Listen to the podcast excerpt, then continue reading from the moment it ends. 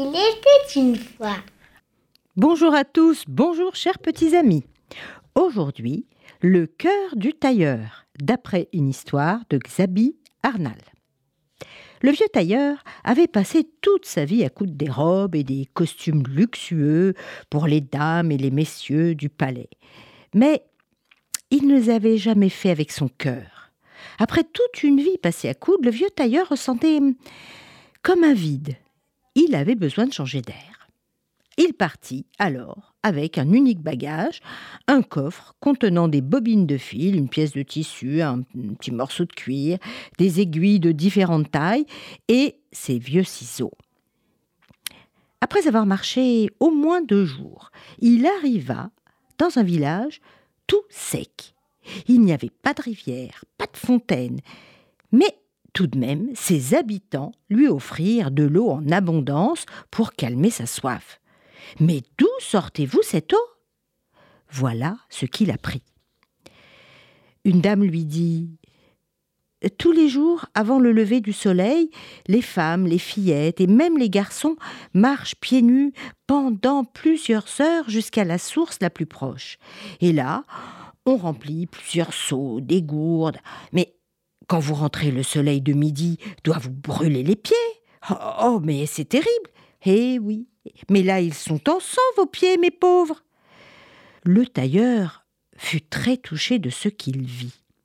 Alors, il sortit de son coffre les ciseaux, une aiguille, le morceau de cuir et une bobine de fil et se mit à coudre toute la nuit. Au lever du jour, il déposa de jolis petits mocassins au pied du lit de chaque fillette, de chaque garçon, de chaque femme. Ah, il était content là, il était vraiment content de lui, le tailleur. Il décida alors de continuer son voyage. Mais avant de s'en aller, il attacha le bout du fil de la bobine à une pierre et la laissa se dérouler à mesure qu'il s'éloignait. Ben, comme ça, si un jour je décide de revenir, le fil m'indiquera le chemin. Et il marcha, marcha, il arriva enfin dans un village euh, au bord d'une grande rivière. Alors là, tout était bien verdoyant. Mais les gens étaient très inquiets car le fleuve commençait à gonfler à cause des pluies. Voilà ce qu'on lui dit. Si le fleuve déborde, c'est la catastrophe. Il emportera tout sur son passage. Les maisons, les animaux, les récoltes, tout. Nous avons très très peur. Alors le vieux tailleur comprit ce qu'il devait faire et se mit au travail. Il choisit une grosse aiguille et un fil très résistant, et il passa des heures et des heures à coudre les berges, c'est-à-dire les bords du fleuve. En fait, il ferma le fleuve. Bon, c'est un petit peu magique.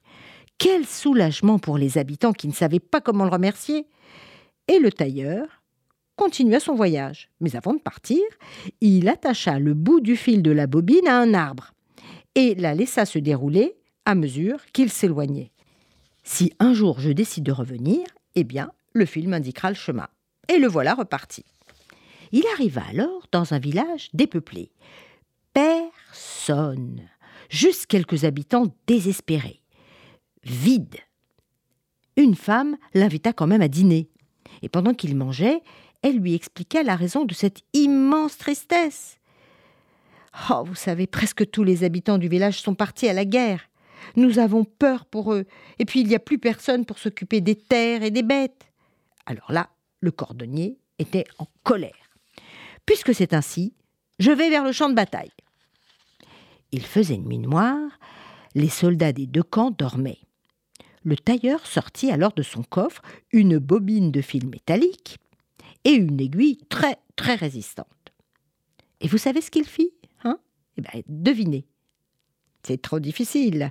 Il se mit à fermer le trou de chaque pistolet, de chaque fusil, de chaque canon en le cousant. Bon, un petit peu magique. Hein. Bien joué, car le lendemain, pas de tir de fusil, ni de boulet de canon. Et même si le général criait à l'attaque, eh bien, impossible de tirer. Il était content et en paix, le tailleur, et il continua son voyage. Cette fois, il attacha le fil de la bobine à la table où il avait dîné. Comme ça, si un jour je décide de revenir, le fil m'indiquera le chemin. Et voilà le tailleur qui continue son voyage. Et là, il arrive dans un village plus au nord. Oh là là, il fait froid là. Oh là là, mais le vent souffle fort ici. Et il fut vite entouré de dizaines d'enfants. Mais que voulez-vous, les enfants? Vous êtes un inconnu, d'accord? Vous ne savez pas que le vent est méchant ici. Ah bon? Méchant le vent? Bah oui, le vent nous vole tous nos jouets. Alors on s'ennuie sans jouer. Hum, le vieux tailleur sut quoi faire. Et avec des tissus et des fils de couleur, il fabriqua des cerfs-volants. Quelle bonne idée À ça, les enfants ne s'ennuyaient plus. Il était très content de lui.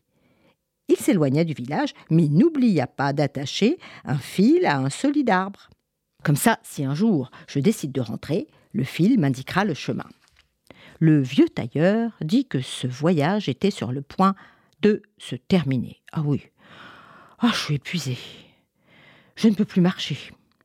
Alors, étendu au bord du lac, il décida de tirer tous les fils qu'il avait accrochés dans chaque village. Eh bien, vous savez ce qui se passa? Figurez-vous que des gens de chaque endroit se précipitèrent.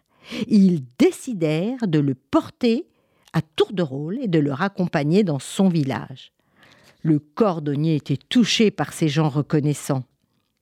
Et pendant le chemin du retour, malgré sa fatigue, il broda des petits cœurs sur des morceaux de soie qu'il offrit à chacun.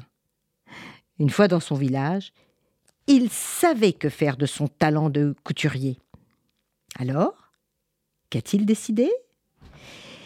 Ah, n'oubliez pas qu'il était très âgé et fatigué. Il décida d'ouvrir une école de couture. Désormais, il était tranquille, car il savait que de nombreux enfants deviendraient de bons couturiers, utiles et généreux. Alors, quoi que l'on fasse, il faut le faire avec cœur. Au revoir à tous